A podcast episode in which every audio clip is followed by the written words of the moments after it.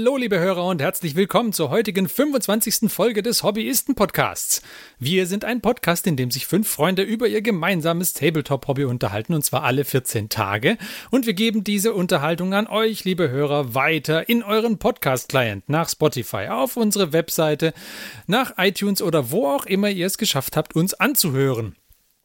Wir freuen uns sehr, dass ihr auch dieses Mal wieder dabei seid, denn wir haben wie immer spannende Themen für euch. Aber vorher stellen wir uns vor, denn wir sind der Martin, der Johannes, der Christian, der Marc und ich bin der Ferdi.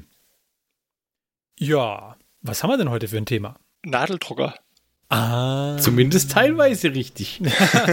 Diskettenbeschrift mit Nadeldrucker. Moment, Mo Moment, Nadeldrucker wäre doch die Airbrush. Äh, nein, denn wir beschäftigen uns heute nämlich mit 3D-Druck. Wir haben das ja letztens schon angedroht und äh, haben gewartet, ob ihr vielleicht Einsendungen für uns habt, wie es denn so aussieht, was ihr so bisher 3D-druckt habt. Äh, habt ihr jetzt nicht so drauf reagiert, deswegen vermuten wir, dass ihr einfach noch nicht so viel gedruckt habt. ähm, aber deswegen ist es ja umso wichtiger, dass wir uns über dieses Thema unterhalten heute. Um den Druck zu erhöhen. Um den, oh. Und äh, deswegen steigen wir diesmal auch direkt da damit ein. Völlig ohne Vorwarnung. Wir bleiben also mindestens einen Jingle heute schuldig. Mindestens. Mindestens einen bleiben wir schuldig. Ganz ja, genau. Die, die, packen wir einfach alle hinten ran. Ja. ja. In den Outtakes dann nochmal. okay, dann lasst uns doch mal anfangen. Reden wir über 3D-Druck. Ich glaube, von uns Hobbyisten besitzt bisher genau ein Hobbyist einen 3D-Drucker, der aber gleich mehrere. Ja, das äh, ist, ist, wie mit den Bits beim Bitmartin, ja. ne? du bist ja 3D-Druck, Johannes. Der Trend geht zum Zweitdrucker. Ja, äh, äh.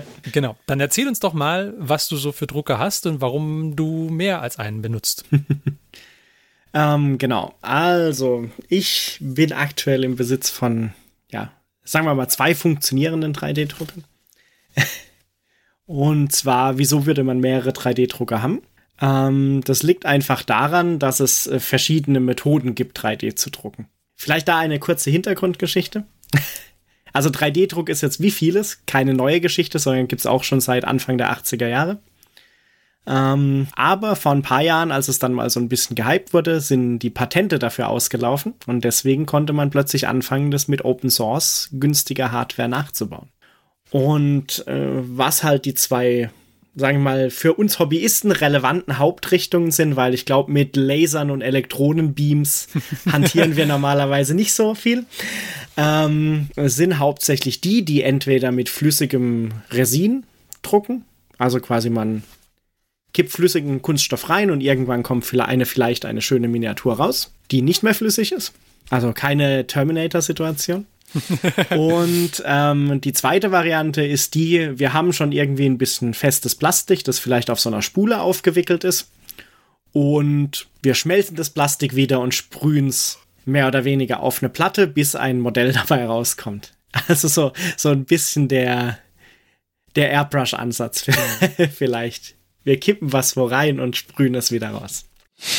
ähm, und äh, ich habe tatsächlich von beiden Varianten einen Drucker. Also für diese Variante mit flüssigem Resin habe ich einen Anycubic Photon, weil Photon, ah, Licht. Mhm. Äh, kommen wir vielleicht gleich dazu, wie die funktionieren. Und das andere mit so einem flüssigen, äh, mit so einem, einer Spule drucken, habe ich einen Anycubic i3. Ähm, falls wir da noch dazu kommen, i3 ist so ein allgemeiner Name für so eine Open Source Variante von dieser Art von Drucker und da gibt es 400.000 Klons in, in allen Preisklassen aus China und aus Nicht-China. Ähm, das ist mehr oder weniger so der Standard auf dieser Seite. Genau, und was ist jetzt der Unterschied zwischen diesen zwei Druckern? Ähm, überlegen wir uns mal, wir haben jetzt so einen Drucker, wo wir so eine Spule reinstecken mit so einem ja, 2 mm dicken Plastik und wir schmelzen das und wir sprühen das drauf. Jetzt hat vielleicht jeder schon mal irgendwie so ein bisschen gesehen, wie so eine CNC-Fräse funktioniert, die so über einem Werkstück hin und her fährt und eben dann die Sachen ausfräst. Äh, so ähnlich funktioniert quasi der ganze Ansatz von diesem Drucken. Nur anstatt einer Fräse hat man quasi diesen Sprühkopf, der das geschmolzene Plastik dann aufträgt. Oder quasi Schicht für Schicht, so. Genau. Ähm, vielleicht Schicht für Schicht ist ein gutes Stichwort. Also wir arbeiten eigentlich nie wirklich dreidimensional, sondern wir arbeiten äh, in CNC-Terminologie in 2,5D, ähm, weil wir eigentlich unsere Modelle immer in Schichten aufteilen und die dann so lange nach oben bauen, bis unser Modell quasi fertig ist. Aber das ist tatsächlich bei beiden so. Also auch bei denen, wo man mit flüssig druckt, geht man auch immer Schicht für Schicht nach oben. Ähm, nur vielleicht ein kleines bisschen anders. Und wenn man dann, egal welchen dieser Drucker benutzt, ist es eben so, man hat ein Modell, das wird Schicht für Schicht aufgebaut und nach irgendeiner gewissen Zeit ist es dann fertig und man hat ein fertiges Modell in der Hand. Hm. Was ich aber an dem Flüssigresin-Modell halt gut fand, ist, dass du halt nicht irgendwie einen Kopf hast, der hin und her fährt und da irgendwie Sachen in Bewegung sind, sondern einfach nur ähm, ein, bestimmte Stellen einfach belichtet werden, da härtet das aus und dann geht man zur nächsten Schicht, sodass praktisch kein Kopf hast, der hin und her fahren muss und jedes Mal neu kalibriert werden muss. Ist der Kalibrierungsaufwand dann bei dem ähm, Photon-Gerät geringer als bei dem i3? Sagen wir ein deutliches Jein. Also tatsächlich kalibrieren musst du, wenn du jetzt nichts Größeres machst, glaube ich, beide eigentlich nicht so häufig. Ähm, also wenn du jetzt nicht irgendwas Größeres bautechnisch veränderst oder ihn jetzt ewig rumstehen lässt, dann musst du, glaube ich, keinen der beiden regelmäßig neu kalibrieren eigentlich, wenn die okay. Schraube noch fest genug sitzt. Also das macht jetzt keinen großen Unterschied. Der Unterschied ist eher, sagen wir vielleicht, vielleicht gucken wir uns mal beide Varianten an, was die Vor- und Nachteile vielleicht so sind aus Hobbysicht. Weil vielleicht, wieso ist das überhaupt fürs Hobby relevant mit dem 3D-Druck? Vielleicht nochmal ein kurzer Exkurs. Ähm, ist hauptsächlich, weil in den letzten Jahren diese Drucker halt verdammt günstig geworden sind. Also am Anfang war das so ein bisschen ein Hype und da waren die Sachen auch noch teuer und oder irgendwie ähm, Bausätze, die man halt, die günstigeren waren dann Bausätze, die nicht so einfach waren zusammenzubauen. Aber die beiden Drucker, die ich da jetzt habe, die waren mehr oder weniger aus der Packung raus print-ready. Also musste man nichts zusammenbauen groß. Und äh, sie waren halt auch in der deutlich, äh, deutlich bis mehr oder weniger sub äh, 500 Euro Preisklasse, was halt vor Jahren noch nicht der Fall war. Das heißt, es ist schon was, was man jetzt auch machen kann. Ja, also noch nicht billig würde ich jetzt das noch nicht nennen. Aber billig nicht, aber äh, bezahlbar. Ja. Also zum Beispiel, ich habe letztens zufällig bei Ihnen Instagram gesehen, was ein Lasercutter kostet, selbst ein kleiner. Da ist man wohl aktuell noch bei so 4000 Euro. Ah, für die meisten von diesen Ui. Potenziell Einstiegsmodellen, die äh, es da gibt. Also den Mr. Beam zum Beispiel war da äh, ja. Gut. Äh. Ähm, genau, dann gehen wir mal zu dem äh, äh mit flüssigem Resin drucken. Ähm, der funktioniert so, man hat eben so einen ja, ein Becken mit, äh, wo man das Resin reinkippt. Und unter dem Becken ist ein LCD-Display, also wie ein, wie ein Monitor. Ähm, hat auch eine Auflösung von dem Monitor, also so ein 2560 mal 1000 irgendwas Pixel. Nur halt diese Pixel auf so einem, sagen wir mal, ungefähr 15 mal 8 Zentimeter Größe. Ähm, was dazu führt, dass jeder Pixel dann so 0,02 Millimeter im ungefähr groß ist. Und wie funktioniert der? Wie der Martin gesagt hat, man hat unter der unter dem LCD UV-Lampen, weil diese ganzen flüssigen Resins, die man dafür benutzt, sind UV-reaktiv. Das heißt, wenn man die mit einer gewissen UV-Wellenlänge bestrahlt, werden sie hat. Und das LCD dient quasi dazu, die Stellen freizuschalten, die man belichten will. Also man kann sich das ganz dumm vorstellen, so, dass das LCD, wenn man eine Wand drucken will, dann werden halt einfach so eine rechteckige Fläche äh, so beleuchtet, dass das äh, UV-Licht durchkommt, mehr oder weniger.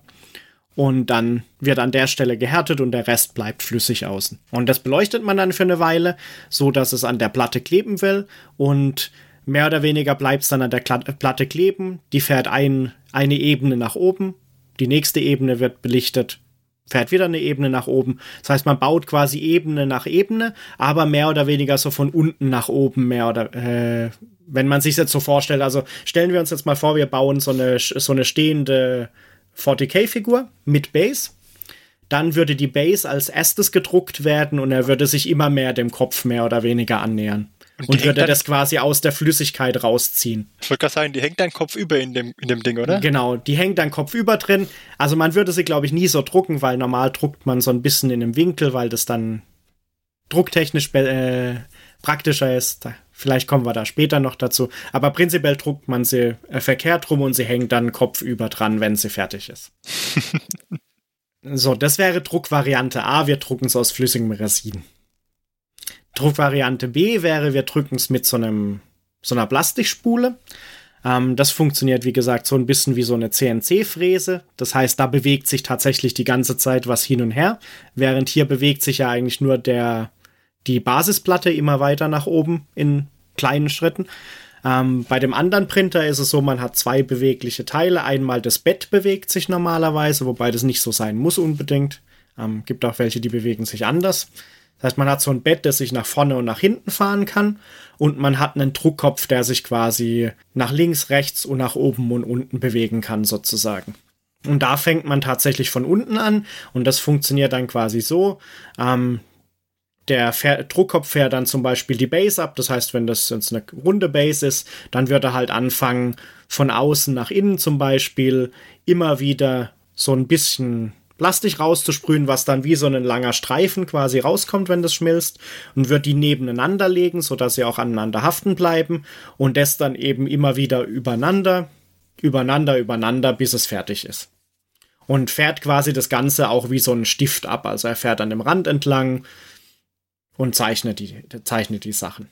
Und wenn das dann fertig ist, im vereinfacht gesagt, dann habe ich da auch ein fertiges Modell stehen. Mhm. Das könnte man sich äh, fragen bis dahin. Nein, nein, nein. nein. ähm, jetzt könnte man sich natürlich fragen, dann ist das doch genau das Gleiche, nur das eine druckt auf dem Kopf und das andere nett. Wäre aber falsch. Das wäre natürlich falsch. Sonst wäre es ja auch ja. kein interessantes Thema für eine Podcast-Folge wahrscheinlich. Ähm, der Unterschied ist äh, so ein bisschen, für was man diese zwei Verfahren gut verwenden kann. Weil ein großer Vorteil von, dem, von diesem Flüssig drucken ist. Ich hatte vorhin gesagt, die Pixel sind so 0,02 Millimeter lang. Man kann halt echt dünne, dünne Schichten drucken. Man kann halt so eine, auf dem Photon so eine Schichtgröße von 0,02 Millimetern bis zu 0,05 Millimetern ist da so die Standard-Range, die man druckt. Was schon echt klein ist. muss man erstmal abmessen können, diese Dicke.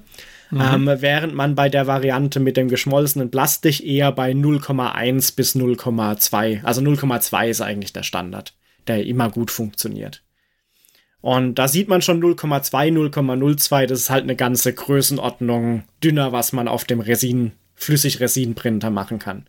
Das mhm. heißt, wenn man sich jetzt vorstellt, man druckt so ein schönes Charaktermodell aus mit einer tollen Mimik vielleicht noch, ähm, Wahrscheinlich kriege ich diese Mimik besser hin, wenn meine Schichten nur 0,02 mm breit sind, wie wenn sie 0,2 mm breit sind. Also deine Testmodelle sahen jedenfalls schon sehr gut aus.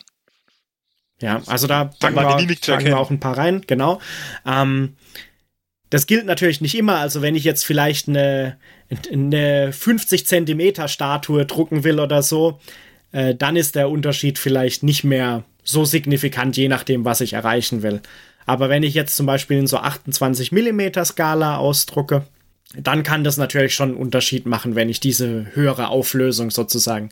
Im Endeffekt ist es ein bisschen wie bei äh, Computergrafik oder so. Höhere Auflösung ist halt, man braucht sie nicht immer, aber für viele Sachen ist es halt cool, wenn die Auflösung höher ist.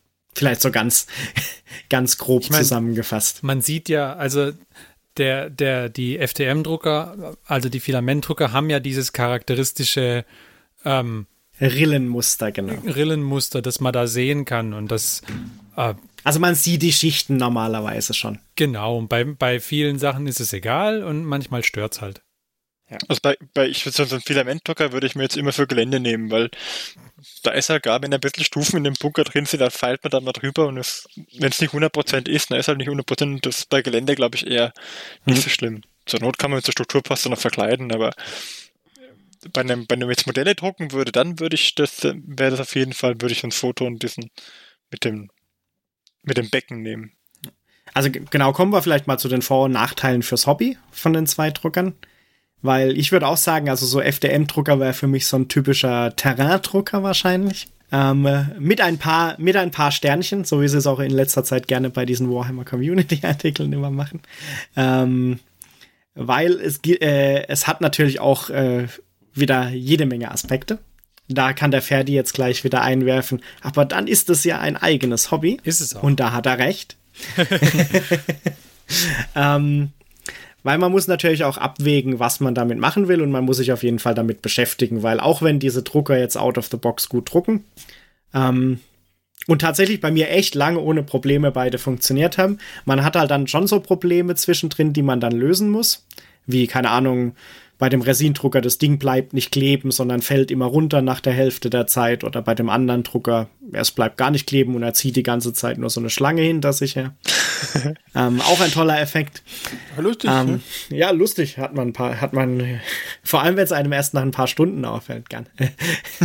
und man hat dann schon so einen riesen Klumpen an Plastik dann unten dran. Guck, ein äh, Seraphim-Modell, die Schlange. ja, stimmt, ich könnte das recyceln als Bits. Ähm, der Vorteil von so einem FDM-Drucker ist definitiv, dass der normalerweise eine größere Druckfläche oder nicht Druckfläche, Druckvolumen, weil es geht ja auch um Höhe, hat wie diese Flüssigresin-Drucker. Ähm, zum Beispiel hatten wir, glaube ich, in, der, in irgendeiner letzten Episode schon mal diese Printable Scenery-Geschichten erwähnt. Mhm. Ohne selber 3D-Design aktiv zu werden, kriegt man die zum Beispiel auf keinen Fall irgendwie in dem Photon unter zum Drucken. Weil selbst die Variante, die sie mitliefern für For Small Printers, ist halt immer noch manche Teile fast doppelt so breit wie das Druckbett, das der Photon hat. Und das heißt, wenn ich sowas Größeres drucken will, zum Beispiel, wir können ja von diesem Printable Scenery Lighthouse, das ich für den Ferdi gedruckt habe, mal ein paar Fotos reinmachen. Mhm. Ähm, da sind halt alle Teile so groß, dass sie auf dem FDM-Filamentdrucker passen sie gut in das Volumen rein. Ähm, auf dem anderen Printer würden sie gar nicht reinpassen. Ohne dass man sie nochmal selber irgendwie in einem 3D-Programm auseinanderschneidet und anders verteilt und so. Vorteil von den Filamentdruckern ist auch, dass man theoretisch mehrere Materialien in Anführungszeichen gleichzeitig drucken kann. Also es gibt zum Beispiel die Möglichkeit, dann zwei Druckköpfe zu benutzen und dann sagt, dann tut er, während er die Layer druckt, quasi entscheiden, benutzt er jetzt den einen oder den anderen. Da kann man zum Beispiel so mehrfarbige Modelle drucken, was jetzt, glaube ich, für das Hobby jetzt nicht so interessant ist, weil wir die wahrscheinlich sowieso immer alle noch bemalen würden. Ähm, was aber zum Beispiel interessant ist, wenn man solche Supportstrukturen braucht, weil was zum Beispiel nicht gut 3D-druckbar sind, sind solche Sachen wie irgendwie Torbögen oder so, wenn da zu flache Winkel drin sind, weil das ist halt sowas, was überhängt. Schwierig, da irgendwie so eine Schicht bei Schicht das Ding aufzubauen. Ähm, das kann man entweder dadurch lösen, dass man halt den Winkel so wählt, dass es funktioniert. Das machen die zum Beispiel bei den Printable Scenery Sachen ganz gut. Die wählen die Winkel einfach so, dass immer genug Overlap da ist, dass es eigentlich funktionieren muss. Oder man druckt eben Support-Strukturen rein, wo er dann einfach ein Plastik zwischen reindruckt, das halt hält und das muss man hinterher halt wieder rausschneiden, sozusagen. Mhm. Ähm, aber da kann man halt dieses Multimaterial zum Beispiel benutzen. Da gibt es so ganz fancy Sachen dann, wo man das Mater äh, normales Filament zum Drucken benutzt und diese Support-Strukturen mit einem wasserlöslichen Filament druckt. Und dann uh. taugt, äh, tunkt man quasi hinterher sein Modell in Wasser rein und die Supports lösen sich einfach nach fünf Minuten auf und der Rest bleibt einfach da. Wie lustig Was ist halt- das denn? Was halt potenziell relativ cool ist, äh, aber auch schon advanced. Also ich glaube, da bin ich noch mindestens äh, ein Jahr entfernt, bevor ich wieder sowas versuchen würde. Weil das kann auch keiner von den Druckern erstmal out of the box. Das erinnert mich so ein bisschen an diese, kennt ihr die, diese, diese dicken Kugelschreiber, wo so vier verschiedene Farbminen hatten, wo man so unterschiedliche Ja. Farben dann quasi schalten Ja, konnte. tatsächlich sieht so es so ähnlich stelle ich mir aus. das vor. Ne?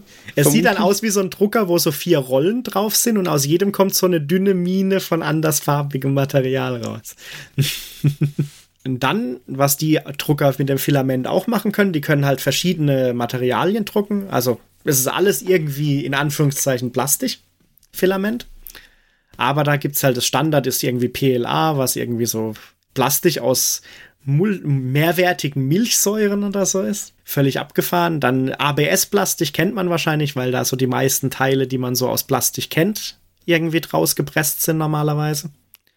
Und dann gibt's halt noch alle, also da gibt's Millionen an Varianten. Es gibt da noch irgendwelche, wo dann irgendwie Carbonfasern beigemischt sind, damit es stabiler ist, oder welche, die irgendwie so eine Art Holzfilament sind, dass du quasi eigentlich einen so einen Hol, äh, holztexturierten Kunststoff, Kunststoff quasi drucken kannst.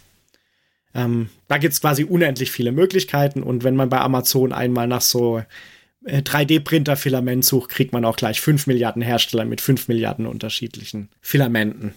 Der Vorteil ist, dass diese Filamente, wenn man jetzt keine abgefahrenen Carbonfaserfilamente oder so braucht, diese Standard-PLA-Filamente sind relativ günstig. Also die gehen für einen Kilopreis unter 20 Euro weg und äh, selbst dieser riesige Leuchtturm, den wir in die Shownotes packen werden, hat noch kein ganzes Kilo an Plastikfilament verbraucht. Mhm. Und der Vorteil ist auch, dass die Druckteile, auch wenn man sie mit dem normalen Standardfilament druckt, sie sind schon relativ stabil, wenn sie da rauskommen. Wird der Ferdi bestätigen können, man könnte mit dem Ding wahrscheinlich auch jemanden erschlagen. Ja, doch, der ist schon, der ist schon stabil. Ja. Also da kann man nichts sagen. Und der ist, äh, vielleicht das noch, bei diesen Filamentdruckern wählt man für die Innenwände mehr oder weniger, also für das, was man nicht sieht, wählt man aus, zu wie viel Prozent das gefüllt sein soll. Und bei diesem Leuchtturm ist es halt zu 20 Prozent gefüllt, glaube ich. 15 oder 20. Mhm. Das heißt, selbst mit wenig Füllung ist es echt stabil. Ja, finde ich auch. Was so ein bisschen, äh, die, also noch kein Nachteil von diesen Drucken ist, ist die Nachbearbeitung. Also, wie der Ferdi gesagt hat, es gibt halt so Rillen und die kann man halt potenziell probieren wegzuschmirgeln. Ähm, das wird halt aber ohne unendlich viel Aufwand reinzustecken, nicht in endlicher Zeit wahrscheinlich passieren. Gut, da könnte man ja auch noch einen ähm, anderen Drucker nehmen mit so einem Schleifkopf. Ja, genau. Also es gibt, es gibt Leute, die bauen sich dann solche Kanister, wo sie irgendwie so äh, Silikat äh, Pulver reinfüllen und das dann ständig sich drehen lassen für 24 Stunden in verschiedenen Granularitäten, dass das dann nach und okay. nach abgeschliffen wird, aber das dann artet es halt vielleicht auch ein bisschen aus. Oder wenn man verschiedene Kunststoffe wie ABS benutzt, könnte man die in einen in einen Behälter mit Acetondampf stellen für irgendwie 10 Minuten und dann würde die äußerste Schicht wieder anschm anschmelzen und wäre dann komplett glatt hinterher. Aber das ist halt alles ein bisschen aufwendig und zumindest mit Acetondampf oder so ist halt auch nicht mehr so, hantiert man einfach so mal vielleicht. Äh, da gibt es auch noch gewisse andere Risiken dabei. Ja, kommen wir vielleicht auch gleich noch dazu. Und was auch noch neutral ist, also diese Filamentdrucker, da gibt es immer, selbst bei denen, die fertig sind, gibt es immer relativ viel Modding-Potenzial. Weil die basieren alle auf so einem Open Source Design normalerweise, das RapRap heißt, beziehungsweise diese i3-Geschichten. Ähm, und die sind halt alle irgendwie gebaut, aber theoretisch kann man an denen halt relativ jedes Teil irgendwie modden, um bessere Kühlung des, äh, des Druckfilaments zu erreichen oder einen, ein Bett unten drunter, das sich besser beheizen lässt und das irgendwie die Eigenschaften verbessert, dass die Sachen dran kleben bleiben oder so. Ähm, also das ist ein weites Feld, wenn man da in die Optimierung geht. Und da gibt es auch jede Menge Bausätze. Ich finde es krass, dass mhm. man da erstmal einfach danach baut, nachdem man sich das Ding kauft, druckt man erstmal noch Verbesserungsgegenstände ja. dafür. Ja, also wie gesagt, zum Beispiel bei diesem, den ich habe, das ist eigentlich ein fertiger, also da muss man nichts mehr machen, aber man kann. Dadurch, dass es prinzipiell halt einfach so ein Ding ist, das auf so Sachen hin und her fährt oder so, ist es halt wie so eine CNC-Fräse mit relativ Standard-Teilen teilweise auch gebaut und du kannst halt alles Mögliche noch ran 3D drucken. Ähm, Nachteil ist vielleicht, also wenn wir jetzt wieder den, diesen Printable Scenery Leuchtturm als Maßstab nehmen, man druckt echt lang, bis das fertig ist. Ja. Weil die Druckzeit von so einem Filamentdrucker ist nicht linear oder irgendwie konstant, sondern je mehr gedruckt wird in einem Schritt, also je breiter, höher, mehr verschiedene Baumodelle, die man auf der Platte verteilt oder so, äh, ist es eher exponentiell teilweise, wie die Bauzeit annimmt. Und an so einem Leuchtturm druckt man dann mit seinen fünf Teilen, glaube ich, ähm, mhm. druckt man dann halt zwischen 80 und 90 Stunden. Ja, wenn man es nonstop laufen lassen würde. Das, das ist ordentlich. Das ist schon eine ordentliche Zeit. Und es ist halt tatsächlich so, also je größer mein Modell, desto umfangreicher es wird, ähm, desto länger dauert es halt. Und teilweise ist es sogar fast egal, manchmal wie viel Infill, also von dieser Füllung man verwendet weil halt allein das, dass dieser Druckkopf immer hin und her fahren muss, kostet halt schon Zeit. Ja gut, ich meine, in Infill ist ja dann was, was er sowieso an der Stelle macht, wo er sowieso gerade ist. Genau, also das also kostet nicht das so viel. Das bewegt sich innerhalb von ein paar Millimetern wahrscheinlich. Ja, und man kann dann halt also. optimieren, dass man die sichtbaren Wände langsamer druckt wie die inneren, weil je schneller ich drucke, desto schneller reißt halt auch dieser Kunststofffaden aus und so. Und der Druck wird nicht mehr schön. Das heißt, eh, langsam, wenn man die beste Qualität wird, druckt man langsam und lang. Der zweite Problem sind halt die hohen Schichtigen, das heißt, man hat dieses Rillenmuster immer, was halt bei Terrain jetzt wahrscheinlich oft nicht das Problem sein wird. Und ich denke, manche davon werden sich auch, wenn man das Ding nochmal grundiert, auch schon teilweise durch die Grundierung füllen, eventuell. Aber da kommen wir dem, der schmilzt das Plastik. Das heißt, das Ding wird halt bei dem kältesten Plastik, das man drucken kann, dem PLA, schon 190 bis 200 Grad heiß an der Druckstelle und das Bett unten drunter dann nochmal so 60 Grad. Das heißt, man arbeitet da schon mit was, was, was ich jetzt zum Beispiel nicht einfach so unbeaufsichtigt zum Beispiel drucken lassen würde, während ich irgendwie im Büro bin tagsüber. Das heißt, die Zeit für diese 80 Stunden eventuell zu finden, ist halt auch schon, schon sportlich vielleicht. Ja. Weil ein Segment davon war halt ein Stück und das hat halt an der, einen Tag 23 Stunden oder so gedruckt, bis es fertig war. Zum Glück hatte ich da Urlaub, deswegen konnte ich so alle Stunde oder so mal reinlaufen und gucken, ob noch alles okay ist, mehr oder weniger. Ob es schon brennt. ob es schon brennt. Ähm, aber halt, äh, ich habe es auch so gestellt, dass in der Nähe mein äh, Rauchmelder äh, war und so. Also das ist schon was, was man da ein bisschen beachten sollte, weil jetzt die, per Default die beste Sicherheit ist es vielleicht nicht. Vor allem, wenn man da noch überlegt, dass man da irgend so ein Ding einfach aus China gekauft hat. An dem man womöglich noch selber was dran gemoddet gedruckt hat. Ja. Also das ist schon so ein Aspekt bei diesen FDM-Druckern, den man auf jeden Fall berücksichtigen sollte. Also ich glaube ich glaub jetzt nicht, dass es so, so mega kritisch ist, wenn man ein bisschen aufpasst, aber man soll es zumindest im Hinterkopf haben. Ich hätte ein Timelapse-Video mhm. gut gefunden aus der Sicht von dem Drucker. Du, der Drucker das kann man tatsächlich machen, das habe ich noch nicht gesetupt. Stundenlang vor sich hin und jede alle Stunde sieht man mal in diesem Timelapse-Video, wie der Johannes mit Tasse Kaffee vorbeiläuft, kurz in den Raum schaut und wieder weiterläuft. Ja. ja. also tatsächlich kann man das machen, weil es gibt so einen Raspberry Pi-Dings, was man dafür benutzen kann und dann kann man sagen, jedes Mal, wenn er auf die Nullposition fährt nach jedem Layer, ähm, äh, macht er quasi ein Foto und dann hast du wirklich so einen Timelapse von deinem Druck, was ganz lustig ist. Aber da musst du dann natürlich modden, weil du musst deinen Drucker immer beleuchtet stehen lassen. mhm. Was zumindest für ähm, den Resindruck nicht funktioniert. Weil immer beleuchten ist schlecht.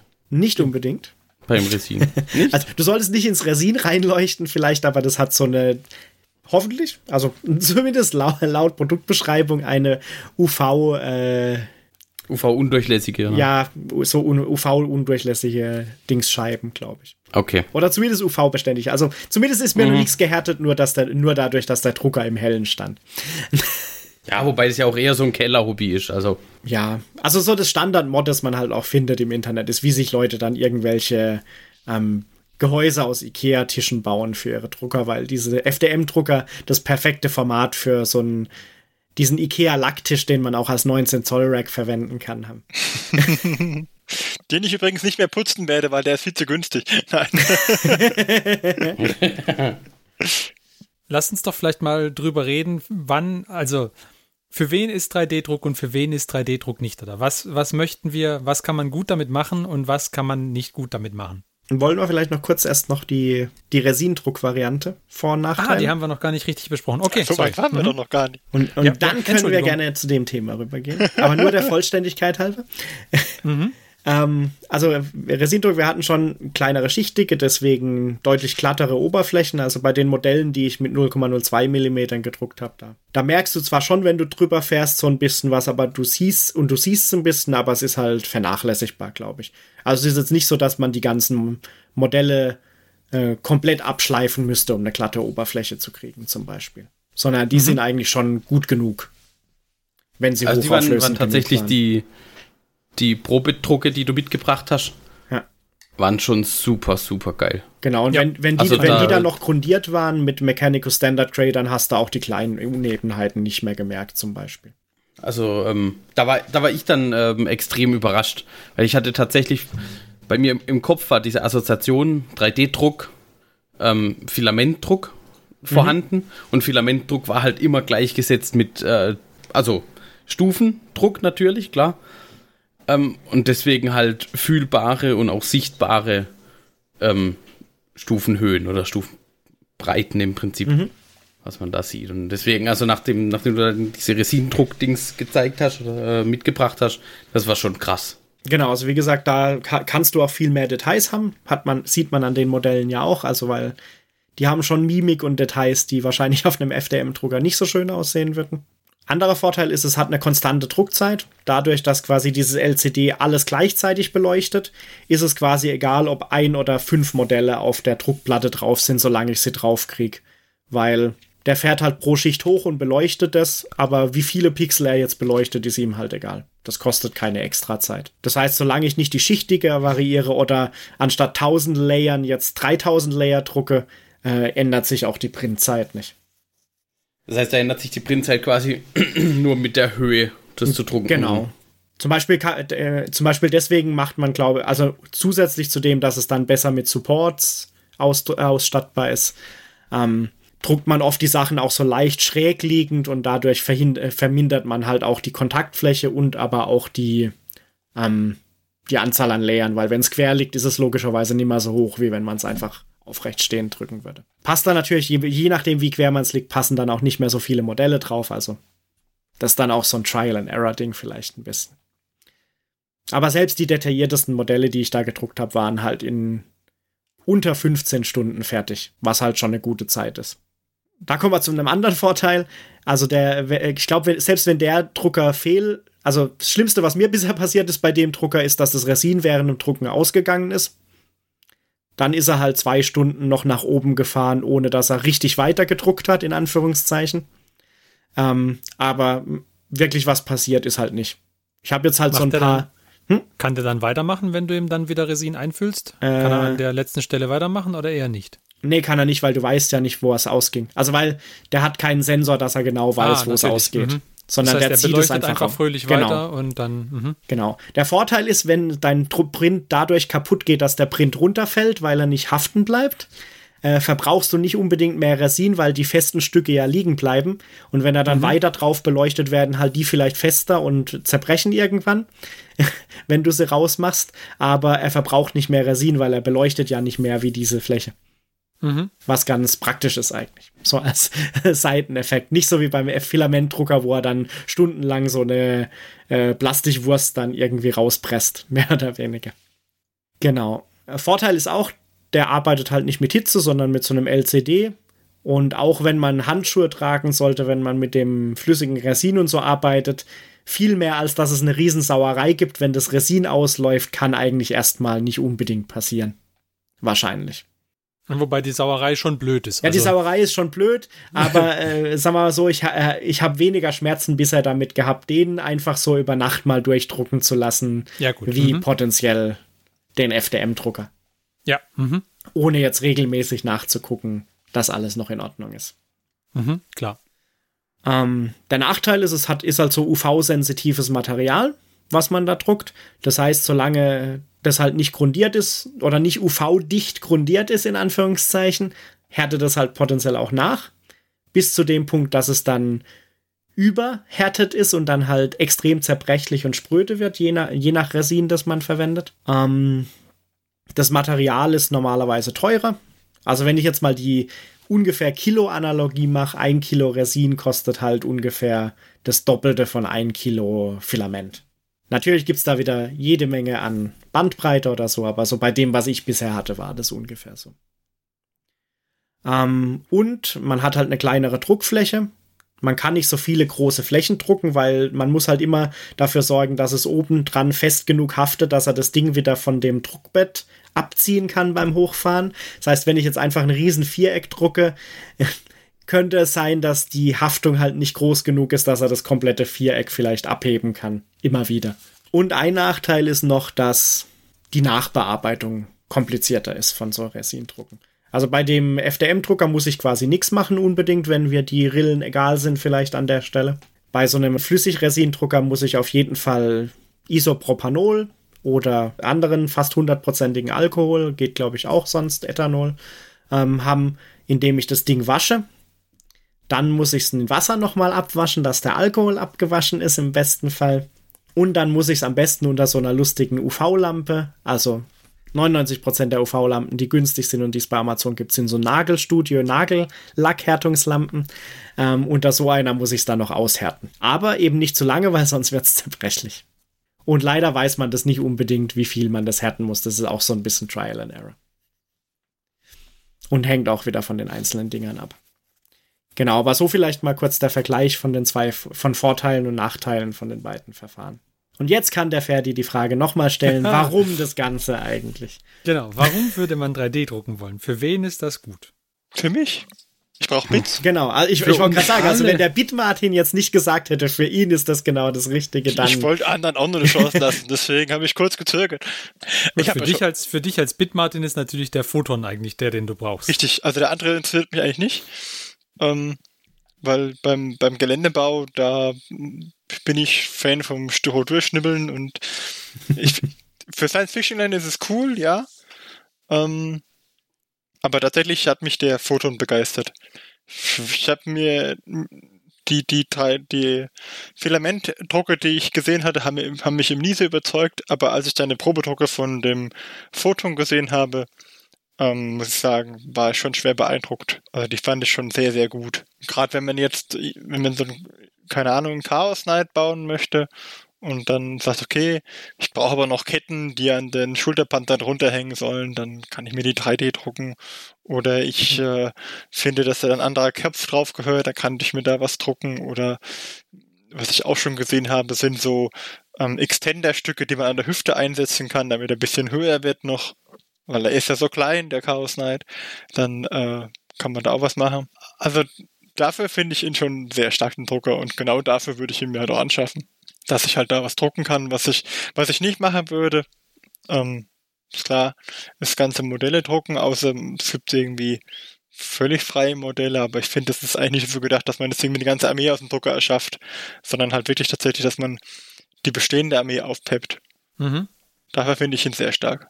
Ja, tatsächlich hat sich da ja auch eine Industrie, würde ich es jetzt nicht nennen, aber ähm, schon auch eine Community entwickelt, ähm, die halt genau solche Bits schon quasi modelliert haben. Also was man ja machen muss, bevor man ein Bit drucken kann, man muss ja eine, irgendeine äh, Modellierungssoftware haben, wenn das das nicht schon gibt. Und sich dann irgendwie das hinmodellieren und dann in, in einen STL-File bringen, damit es halt der Drucker kann. Ich glaube, viele so äh, 3D-Modellierungsprogramme können das mittlerweile schon, dass man das irgendwie als, als 3D-Druckbasis exportieren kann. Aber das gibt es ja ähm, äh, in der Community schon, dass sich da halt die Leute schon die Gedanken gemacht haben. Dass man eben zum Beispiel schon sagen kann, es gibt hier bestimmte Bit-Optionen oder bestimmte Waffenoptionen. Weil, also, wie ich da drauf gekommen bin, ist, ähm, bei, bei, bei den Tau gibt es äh, eine Waffenoption, die dürfen relativ viele von den Suits verwenden, aber das einzige Modell, bei der man, glaube ich, zwei Stück von den Waffenbits bekommt, ist der Commander. So, der kostet mal schlappe 35 bis 40 Euro, glaube ich. Und da kriege ich auch nur zwei von den Dingern. Da hast du dir gleich mal zehn Stück bestellt, ja? Genau. Habe ich mir gleich mal zehn Stück bestellt. Ich brauche den ganzen Commander nicht. Aber ähm, dementsprechend, also wenn man zum Beispiel mal guckt, was die Dinger auch bei Bitzeiten so kosten, wenn die überhaupt verfügbar sind, das ist unglaublich, was die für, für dieses eine Waffenbit verlangen. Mhm. Und da gibt es halt mittlerweile, keine Ahnung, auf, auf Thingiverse, ich glaube, zehn Anbieter, die da dieses Ding halt nachmodelliert haben und wo du dir das gedruckt bestellen kannst. Also bei, bei sowas finde ich es dann schon auch legitim, quasi was Offizielles mehr oder weniger nachzudrucken. Aber das gleiche gilt ja auch für Bits. Also wenn sich da jemand schon Gedanken gemacht hat, welche Bits könnte man denn verwenden, warum das nicht wiederverwenden? Weil tatsächlich das, was der Martin gesagt hat, ähm, es, es muss halt, im Prinzip muss es schon jemand gemacht haben. Ja, also Quasi ein STL-File. Weil wenn man dann anfangen muss, 3D zu modellieren oder was auch immer, dann sind wir erst recht beim Hobby im Hobby, das der Ferdi dann erwähnt hat. Mhm. Ich glaube, dann bist du noch mal beim Hobby, weil 3D-Modellieren ist, glaube ich, noch mal ein ganz anderes Hobby, bis du so in einer halbwegs guten Qualität das Ding hingemodelliert kriegst. Ein sehr viel tieferer Kaninchenbau. Wobei man ja sagen muss, hängt drauf an, was man modellieren kann, äh, will, weil ich denke, manche Sachen sieht man ja zum Beispiel bei diesen Luke Tone Sachen, die der manchmal 3D druckt. Ich glaube, der steckt jetzt schon viel Zeit rein, aber glaube, wenn man, ich glaube, für einfachere Sachen wie so diese Tische und Stühle oder so, die er manchmal schon 3D gedruckt hat, das kriegt man schnell hin, aber halt so eine Waffe von so einem Imperial Knight nachzumodellieren oder so und die noch ein bisschen anzupassen, weil ich vielleicht eine andere Variante haben will, dass nicht alle gleich aussehen, das ist halt schon deutlich komplexer. Ja, wobei du musst aber auch sehen, ich meine, der Typ hat es ja auch nicht von jetzt auf gleich einfach gekonnt, der hat es ja auch gelernt. Also ja, ja. Da ist schon eine Lernkurve dabei und ich glaube, beim 3D-Modellieren ist auch eine relativ steile Lernkurve dabei. Also, ja. Aber ich, ich würde an der Stelle vielleicht auch einhaken. Und zwar jetzt, ich, ich sage das jetzt wieder vorneweg, ich mag 3D-Druck. Ich finde 3D-Druck wirklich gut und ich finde, ich finde, man kann wirklich tolle Sachen damit machen, weil wenn ich das nicht sage, dann klingt das gleich so, als ob ich voll der 3D-Druck-Gegner wäre. Jetzt kommt das Aber. Aber. Ich finde, das, das Argument für 3D-Druck ist halt, das hatten wir ja in einer der letzten Folgen schon gesagt, ist die, die kreative Freiheit. Und, und kein Argument für 3D-Druck ist, äh, A, der Preis. Also ich, ich meine, es gibt ja, es gibt ja den, den Gedankengang, ja, ich kann ja mein Gelände und sowas dann 3D drucken, dann kostet mich das nichts. Das stimmt natürlich nicht. Das ist nur, weil du den Gedanken falsch hast. Du musst dir denken, ah, mein Freund kann mir mein Gelände jetzt ja umsonst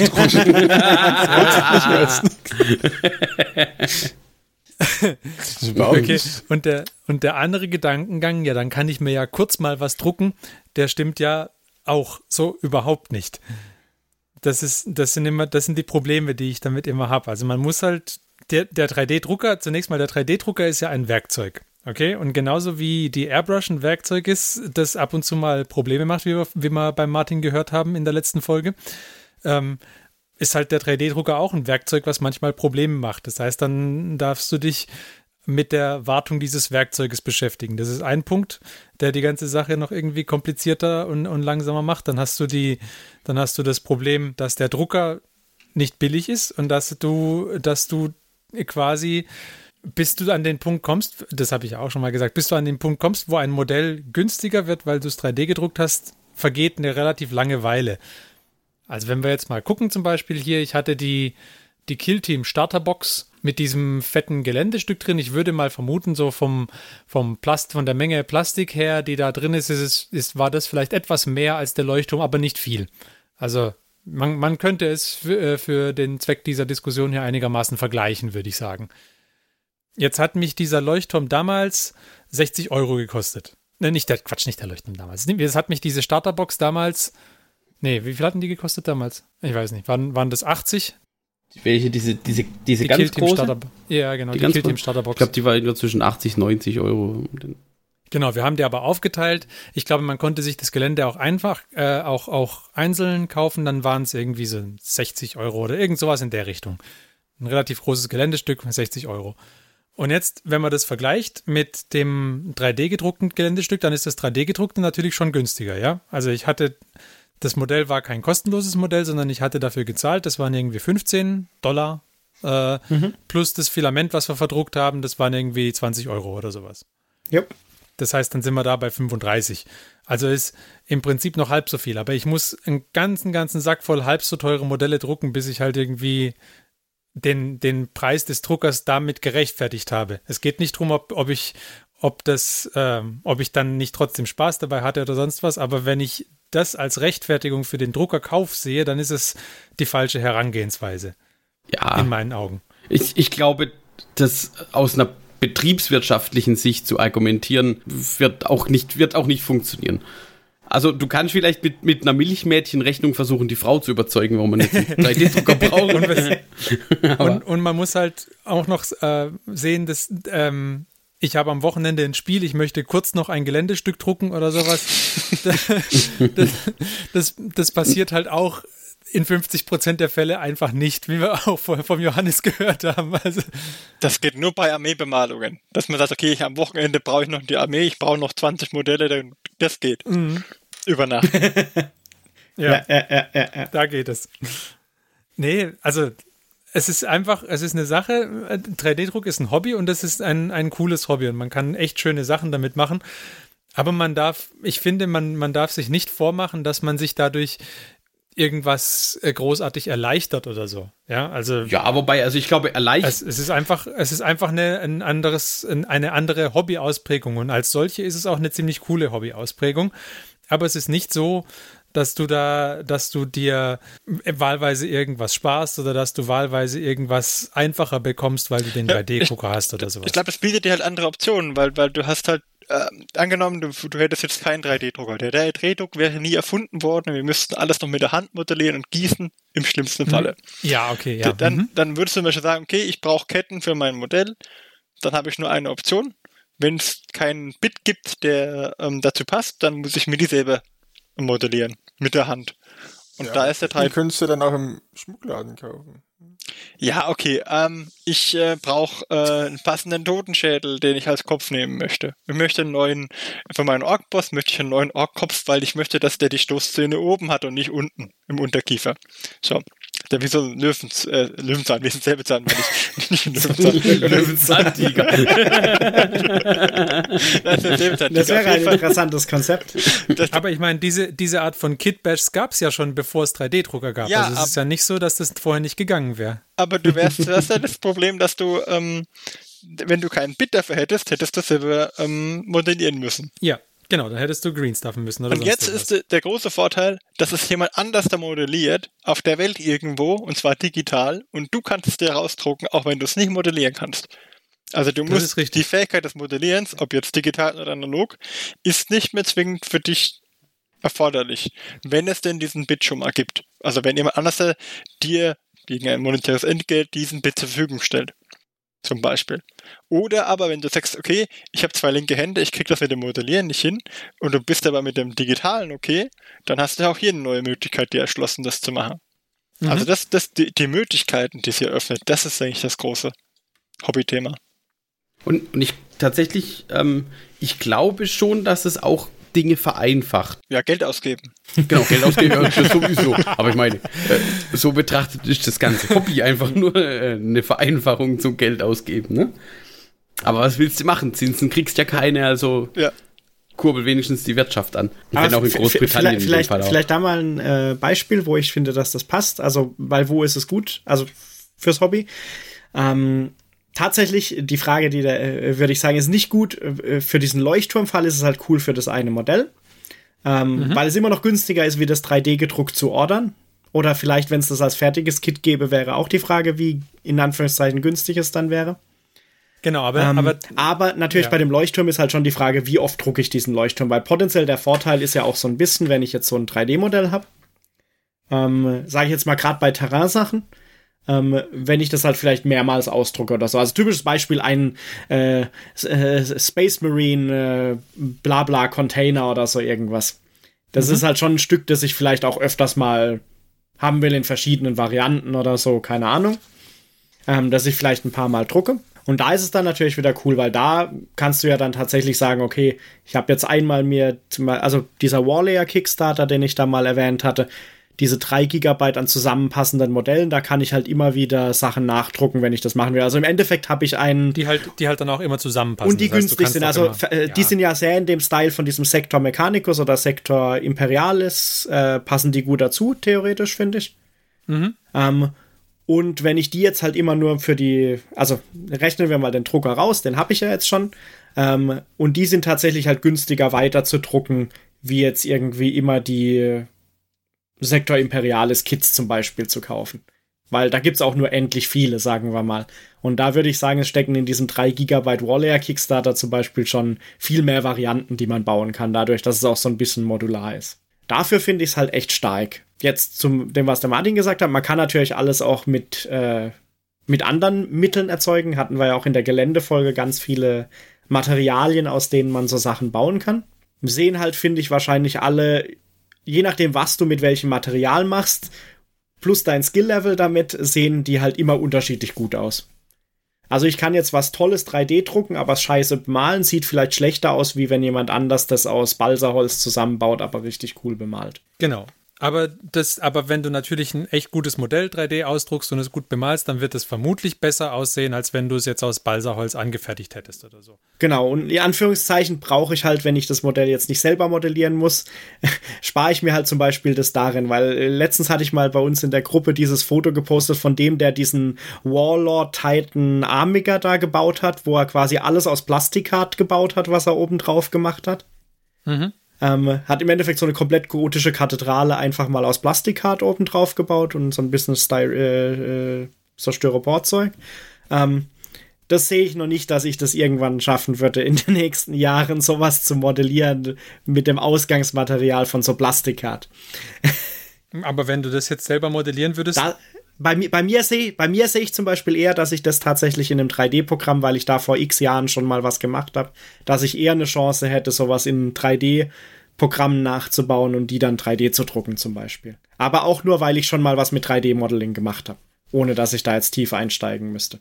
Das sehe ich zum Beispiel bei mir jetzt nicht passieren. Also sobald es dran gehen würde, dass ich irgendwas selber modellieren würde, glaube ich, dass mein 3D gedrucktes Modell, wenn ich es selber gemacht habe, genauso beschissen aussehen würde, wie wenn, wie wenn ich jetzt hergehen Green würde Stuff mit, und Plastikat. richtig mit Green Stuff und Plastikat was machen tät. Und deswegen sehe ich immer noch so ein bisschen die Limitierung. Okay, äh, ich, ich könnte irgendwie ein Modell vielleicht finden, dass äh, das meinen Ansprüchen genügt und dann könnte ich mir das ausdrücken ausdrucken, prima. Aber sobald ich das nicht mehr finde, habe ich mit meinem 3D-Drucker nichts gewonnen, ist der eine Teil. Und der andere Teil ist, ist es mir wirklich, äh, bin, ich, bin ich geduldig genug oder bin ich ausdauernd genug, um zum Beispiel, ähm, wenn ich mehrere Modelle wie diesen Turm jetzt drucken möchte, da mehr oder weniger drei, vier Wochen rein zu investieren, an denen ich das äh, jeweils machen kann, wenn ich gerade daheim bin?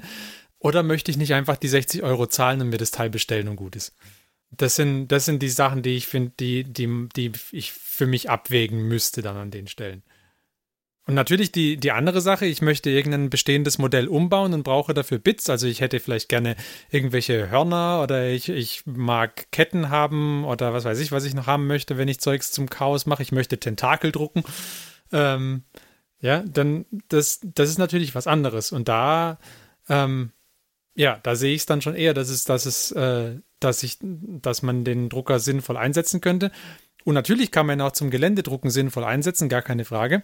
Aber man muss halt viel, viel Geduld mitbringen und man muss, äh, ja, man, man muss sich drüber im Klaren sein, dass man halt ähm, prinzipiell auch Wartungsaufwände dann für den Drucker haben wird, die man vielleicht vorher nicht gehabt hätte, weil man sie einfach direkt äh, das fertige Modell eingekauft hätte und man dann direkt hätte losmalen können. Das sind, das sind die Abwägungen, die ich immer noch sehe. Aber trotzdem, ich, ich bin kein, immer noch, ich bin kein 3D-Drucker-Gegner. Ich finde die Geräte cool. Nö, um, es, es, ist, ist halt das gleiche, wie wenn du eine Airbrush hast oder selbst bei den normalen Pinseln oder so. Du musst dich halt irgendwie drum kümmern. Und bei den normalen Pinseln sage ich jetzt mal, da ist es relativ überschaubar. Die dreht man ab und zu mal ein bisschen in Shampoo oder dieser Pinselseife und dann sind sie vielleicht erstmal glücklich. Mhm.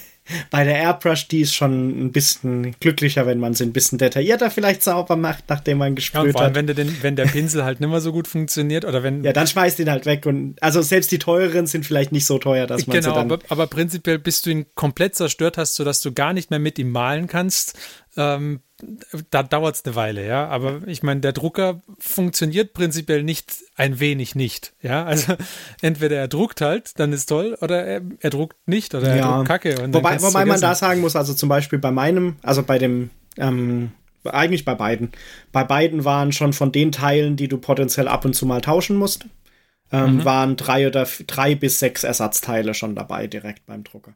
Also zum Beispiel ja, ja, bei, dem, bei dem einen Drucker, der Druckkopf ist einfach eine Schraube, die man draufschraubt im Endeffekt. Wenn der halt jetzt irgendwann mal dann zu Ende gedruckt ist, was bei dem PNA-Druck nochmal nicht passiert, so schnell, aber seien mhm. dahingestellt erstmal, ähm, dann würde ich halt die Schraube rausdrehen, die neue Schraube reindrehen und ich hätte immer noch fünf auf Reserve. Oder bei diesem Resindrucker unten das, den Boden von dem Resinbecken oder so, das ist so eine Folie. Also. Okay. Wenn dir halt natürlich der, ähm, der, der Druckkopf bei deinem FDM-Drucker kaputt geht, während du gerade den 26-Stunden-Druck da machst, dann hast du halt gelitten. Also, ja. Ja, genau. Das ist wie wenn aus deiner Airbrush nach drei Stunden plötzlich Wasser rauskommt, obwohl du nicht mal Richtig. auf eine, eine Farbtaste drückst. genau, aber, aber da ist halt nach drei Stunden kommt dir Wasser raus, dann hast du, naja gut, eventuell hast du vielleicht dann dein Modell versaut, weil du gerade an irgendwas gesprüht hast, aber ja, deine, deine 26 Stunden, die du vorher gearbeitet hast, die waren nicht für die Katz. Bei dem, bei der, bei dem Druck, der dir dann halt mittendrin irgendwie kaputt geht, da, ich meine, du hast ja letztens gemeint, ist doch gar nicht schlecht, dann kann ich das irgendwie als Geländestück oder als Ruine benutzen. ja. Genau, ich, also ich habe bisher noch nichts gedruckt, was ich nicht verwenden kann. Ich habe sogar überlegt, ob ich mir noch ein paar kaputte Wände drucke für meine Imper äh, restlichen Imperial Night Bases. Aber diesmal nicht zufällig kaputt, sondern absichtlich kaputt. Gibt es da keine äh, Randomisierfunktion, die dann einfach mal den Druckkopf abschaltet?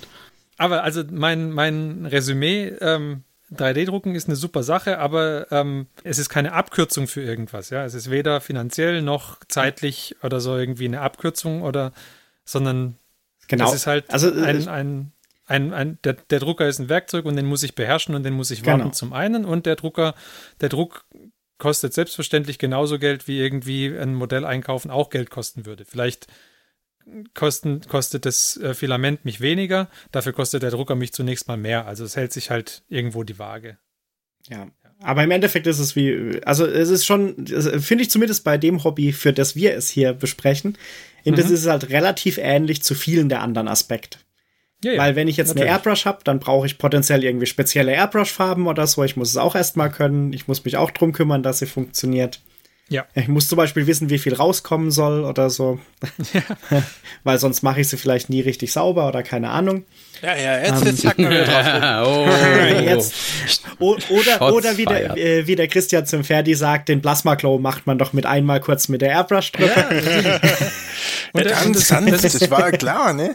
Ich war halt auch mit meiner Airbrush-Reinigung ganz sanft. Ja. Nee, und das, der, der Christian hat ja auch recht. Ich meine, er- ich meine, er macht es halt mit Ja. einmal, mit einmal kurz ganz sanft darüber, selbstverständlich. Er hat es geübt und er hat es einen Haufen Male äh, falsch gemacht. Oder vielleicht auch nicht, vielleicht ist er einfach viel talentierter als ich, aber ich nehme an, er hat es ein paar Mal falsch gemacht und aus seinen Fehlern gelernt und irgendwann konnte er es halt. Eben. Und für jeden, der das kann, ist einfach dieser Plasma Glow mit der Airbrush, das ist eine Sache, da machst du einmal pfft und dann ist es fertig, ja.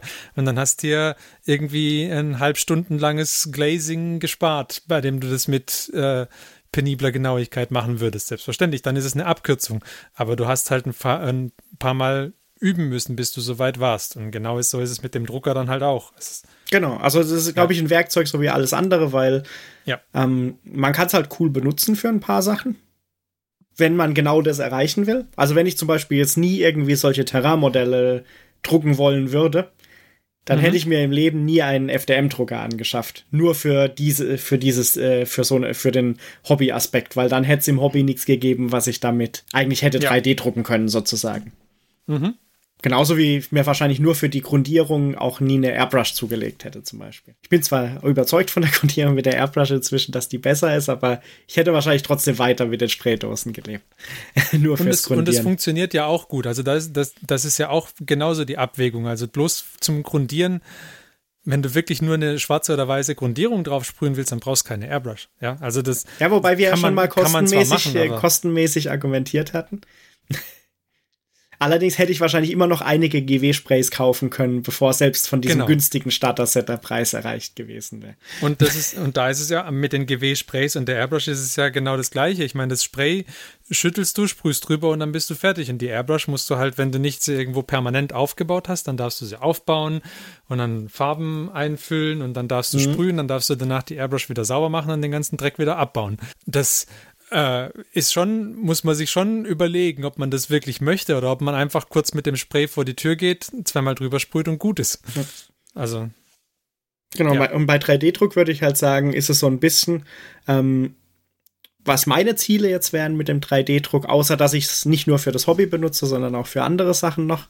Ähm, auch zum Beispiel, um Hobby-Tools zu bauen. Also ich habe jetzt schon so ein paar Mini-Painting-Handles gedruckt. Da ist halt sowas wie das Terrain drucken und vielleicht das Terrain auch ein bisschen modifiziert zu drucken dann. So zum Beispiel, um es eigentlich alle für die Bases zu verwenden, ohne jetzt zum Beispiel den 60 Euro Sektor Imperialis zu zersägen. Als Beispiel jetzt drucke ich mir genau so eine zerstörte Wand irgendwie aus diesem Warlayer-Paket und benutze die für die Base-Gestaltung eher. Vielleicht bleibt ja bei meinem Sektor Imperialis noch was übrig.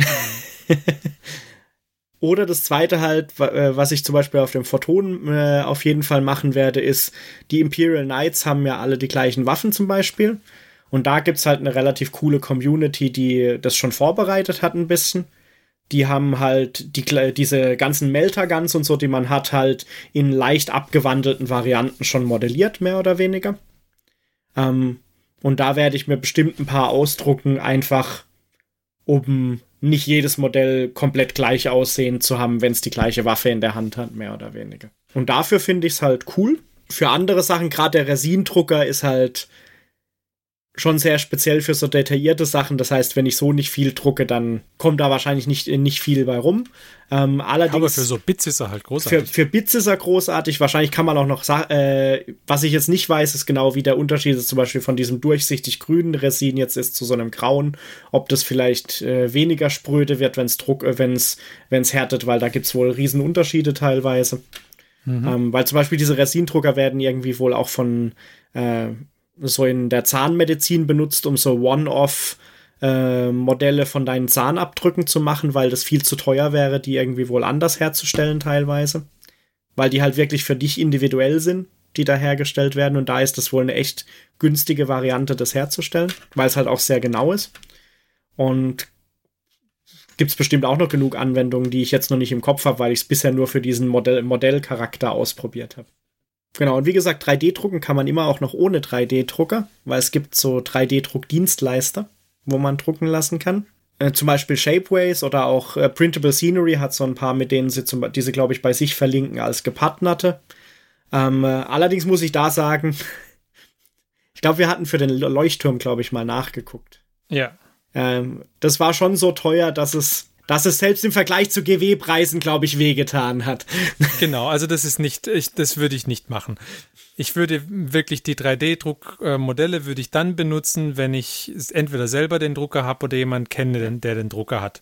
Also ich, ich glaube, für so Aber- Shapeways, für so Imperial Knights Bits war es eher noch, äh, noch affordable, aber für diesen Leuchtturm oder so war es extrem teuer bei dem europäischen Partner, glaube ich.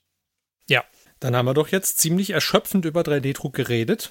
Ich denke, wir lassen es erstmal auf sich beruhen, oder? Ja. Ich, hätte, ich hätte jetzt vielleicht gesagt, falls von den Hörern jemand noch Feedback oder so hat, Ja klar, wie nachdem er die, nachdem er die Folge gehört hat, könnt ihr uns das nochmal äh, schicken. Dann werden wir zumindest vielleicht in dem Intro von irgendeiner der folgenden Folgen, falls es was noch zu erwähnen gibt, nochmal kurz drauf eingehen. Und, und ich gucke mal, wie viele Beispiele ich äh, schaffe, bis zum Release der Episode noch zu fotografieren und in äh, Dings zu stecken, weil tatsächlich hat mir das so ein bisschen gefehlt am Anfang, ähm, als ich ein bisschen recherchiert habe, weil es gibt oft diese ganzen 3D-Modelle und viele davon gibt's aber meistens nur entweder in komplett fertig gemalt, fotografiert oder in äh, so als 3D-Render. Was halt nicht so aussagekräftig ist für das, was am Ende dann aus dem 3D-Drucker rauskommt. Und deswegen würde ich mal gucken, dass ich tatsächlich auch so ein paar frisch 3D gedruckte Sachen noch ohne Grundierung und so fotografiert krieg, dass ich, dass man sich da vielleicht auch ein bisschen einen Eindruck davon machen kann, wie denn das aussieht, wenn das da rauskommt, ob das was für mich wäre oder nicht.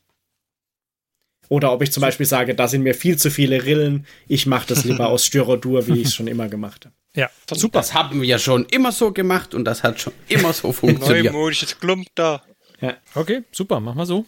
Dann erholen wir uns jetzt kurz, bevor wir uns nochmal anhören, wie denn, was denn die anderen Hobbyisten so in letzter Zeit getan haben. Beziehungsweise ein anderer Hobbyist. Bis gleich.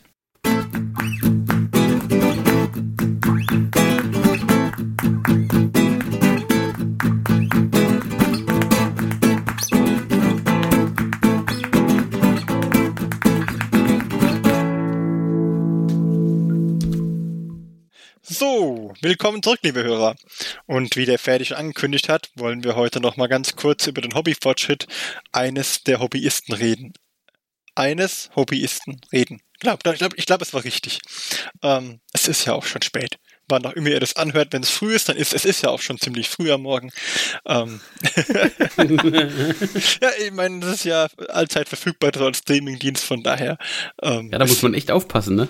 das einzig Blöde ist, wenn man es jetzt Mittag hört, dann ist halt blöd, dann kann, dann kann ich nur sagen, Ja, dann ist es aber da kann's auch das mittagstief Futter nach dem kommen. Essen. Ah, ist ja, ja, ich nach dem Mittagessen ist acht hart. Ähm, auf jeden Fall, worauf ich hinaus wollte, wir haben heute wieder einen Hobbyisten vorbereitet, der uns mitteilen möchte, was er so gemacht hat in den letzten Wochen. Und äh, ja, Marc, was hast du denn so gemacht in den letzten Ja, schon ganz hibbelig. Wochen? Wann geht's endlich los? Was darf ich erzählen? ja. Ähm, ja, ich hatte ja schon mal, ähm, ich glaube, in meinem letzten Hobbyfortschritt war es sehr, konnte ich nur von sehr mageren Fortschritten berichten, weil äh, Umzug und sowas. Äh, ich berichte hier quasi auch live aus meinem neuen Studio. das einfach nur eine andere Wohnung ist, bevor jetzt jemand denkt, oh, der kann sich ein Studio leisten. Marks Hobbythek. genau, Marks Hobby. Ich habe da mal was vorbereitet. Ich dachte, du hast so einen Alster-Ausblick. Mm, Nicht so- nee, nee. nee, nee, kann ich mir nicht leisten. Ja. Ich gebe zu viel Geld fürs Hobby aus. Aber sonst, ja, sonst halt wenn nicht. das Hobby nicht wäre, ja, dann, dann die Villa. Ja, natürlich. Wir haben ja jetzt auch nicht unbedingt so schöne, wir haben jetzt keine, haben wir eine schöne Reinsiedlung mit Villen? Nee, ne? Eigentlich nicht. Keine Ahnung, du kriegst, man kriegt ja schon viel. Auf jeden Fall, ich schweife ab. Du hast ein neues, einen neuen Hobbyraum. Ähm, ja, so halb. Also ich habe einen neuen Hobby-Schreibtisch. Mhm. Nur für das Hobby. Da muss ich nicht mehr so aufräumen. Außer es sieht echt schlimm aus, dann muss man mal aufräumen, aber egal. Und es hat sich, es hat sich in der Zwischenzeit tatsächlich dann auch einiges getan. Denn äh, ähnlich wie Martin habe ich mir gedacht, ja, Necrons und Tau, also irgendwie lastet mich das nicht aus. Diese ganzen fertigen Armeen sind völlig, Genau. völlig langweilig. Da stehen ja hier schon zweieinhalbtausend Punkte quasi in der Packung noch rum. Äh, fertig? Nein. Also stellen Sie sich vor. Ähm, und dann waren wir, wir waren, glaube ich, äh, shoppen, ne? Wir waren shoppen, ja. Genau, wir waren Hast shoppen und dann äh, habe ich äh, da so ein paar Tyranniden äh, Termagons sind's, glaube ich. eingepackt und tatsächlich, ich habe mir dann auch gedacht, ich probiere das mal mit den Kontrastfarben aus. Ja, und man hat ja dann schon einiges gehört, man hat auch ein bisschen was gesehen und es hat mich mal gereizt, einfach zu sehen, wie schnell das dann damit so funktioniert. Und ich meine, die Tyranniden Termagons sind relativ klein, ist jetzt auch nicht so viel dran. Und ich war wirklich positiv überrascht. Ich habe den Fehler gemacht, ich habe, ähm, das sind zwölf Stück, ähm, ich habe drei grau, drei schwarz, äh, vier grau, vier schwarz und vier in, ähm, ich glaube, Sentry Dust, also so ein bräunliches, Das ist staubmäßig was. Ähm, so ein heller Braunton. So ein hellerer Braunton, genau so ein ähm, helleres Ocker, ähm, grundiert und hab dann mit den Kontrastfarben einfach mal draufgeklatscht und die sind tatsächlich, also die Sentry Dust grundierten, die sind tatsächlich ziemlich gut geworden. Ja, die helle Und die sahen- die funktioniert gut mit den Genau, Farben. die, das hat sehr gut funktioniert, weil auch, also das war mir vorher auch nicht bewusst, ähm, dass es auch bei den Kontrastfarben ein bisschen so Unterschiede gibt, weil also das, was ich mir gekauft hatte als ähm, für die Haut quasi von diesen Thermagons, das war tatsächlich mehr so ein zähflüssigerer Shade, denn eine echte Farbe. Im Gegensatz zum Beispiel zu dem Rot von den Kontrastfarben, dieses Flash Terrace Red. Ja, das Flash dunkelrot. Terrace Red, Ja. das ist dunkelrot. Das ist tatsächlich eine echte Farbe. Also wenn ich das irgendwo drauf mache, dann bleibt, wird es auch rot. Ja. Dieses Skeleton Horde bringt nicht viel Eigenfarbe, nenne ich es jetzt mal ein, mit. Ein dickeres Ink, ne? Genau, es ist einfach ein, ein dickeres Shade Ink, was dann so drüber läuft. Das funktioniert auf dem Sentry Dust hervorragend, also die sehen auch echt gut aus. Dann habe ich noch ein bisschen Zeit reingesteckt für, für Dry Brush und, und Dings. Und ich bin, muss sagen, also mit den Vieren, die ich da jetzt mal so testweise gemacht habe, war ich in ein paar Stunden durch. Ähm, und die sehen auch ganz gut aus. Also ich bin echt Ja, zufrieden aus. damit. Dafür, dass die ziemlich flott von der Hand gingen, war ich schon, schon begeistert. Ähm, ja, da, da werde ich jetzt dann auch mal weitermachen mit den Tyranniden. Mal gucken, was da draus so wird. Hast du schon ins Auge gefasst, welches Modell das nächste wird? Ähm, Ich meine, ich sagen wir mal so, es gab, es gab irgendwo eine Aktion, wo man Sta- Start Collecting Boxen Ah. mit einem netten Rabatt bekam. Ach, die, ja, ich erinnere mich. Hm. Und ein Brotaufstrich gab es auch Die noch hatte ich dazu. kurz vergessen. Die Radelade, ja. Die, Genau, die gute Radelade, die war auch echt lecker. die muss ich noch probieren. Also ich falls- ich habe es noch nicht aufgemacht. Falls uns jemand hört von Radadel oder jemand, der auch eine Radadelade daheim hat, aufmachen, probieren. Schmeckt gut. Ich habe keine Radulade mehr bekommen. Nein. Kannst ja vielleicht bei Martin fragen, Ja, als musst du mich Gegenzug für Hilf Besuchen kommen Hilfeleistung. und dann äh, können wir zusammen ein Brot schmieren oder so. das klingt jetzt auch blöd. Dafür lohnt, dafür lohnt sich doch der Besuch schon. Ja. Aber wir haben ja bald ein Nerd-Wochenende. Dann kannst du- Stimmt, Oh, ja. ich nehme sie mit zum Nerdwochenende. Hervorragend, ja. Gute Idee. Genau, und äh, da gab es eine Start Collecting Tyranniden mal noch, so dass mal was da ist, falls es einen nochmal überkommt. Dass der Nachschub nicht ausgeht. Ich kann das genau. nachvollziehen, ja. Ja, außerdem habe ich beim Umzug gemerkt, dass mein Pile of Shame echt klein ist. Also der passt quasi komplett unter den Hobby-Schreibtisch drunter. Und zwar Nein. so, dass man immer noch lockerflockig an den Schreibtisch dran sitzen kann und nicht mit den Beinen an den Kartons anstößt. So kann das nicht weitergehen, Mike. Das ist ja, also quasi schon fast peinlich. Ja, stell dir mal vor, der nimmt die Beine von dem Tisch brechen weg und dann fällt die Platte einfach runter. Da würde so Genau. ein Pile of Shame schon helfen. Auf beiden Seiten. Vermutlich, ja. Ähm, Eher so Pillars of Shame dann. genau. Könnte man ein Buch drüber schreiben, ne? Pillars of Shame. The Pillars Ja. of Shame. Ähm, genau. Und jetzt habe ich gerade ähm, in den letzten Tagen habe ich noch an meinem äh, Ghost Keel mal weitergemalt. Von ähm, diesmal wieder Tau. So, zurück zu den Tau.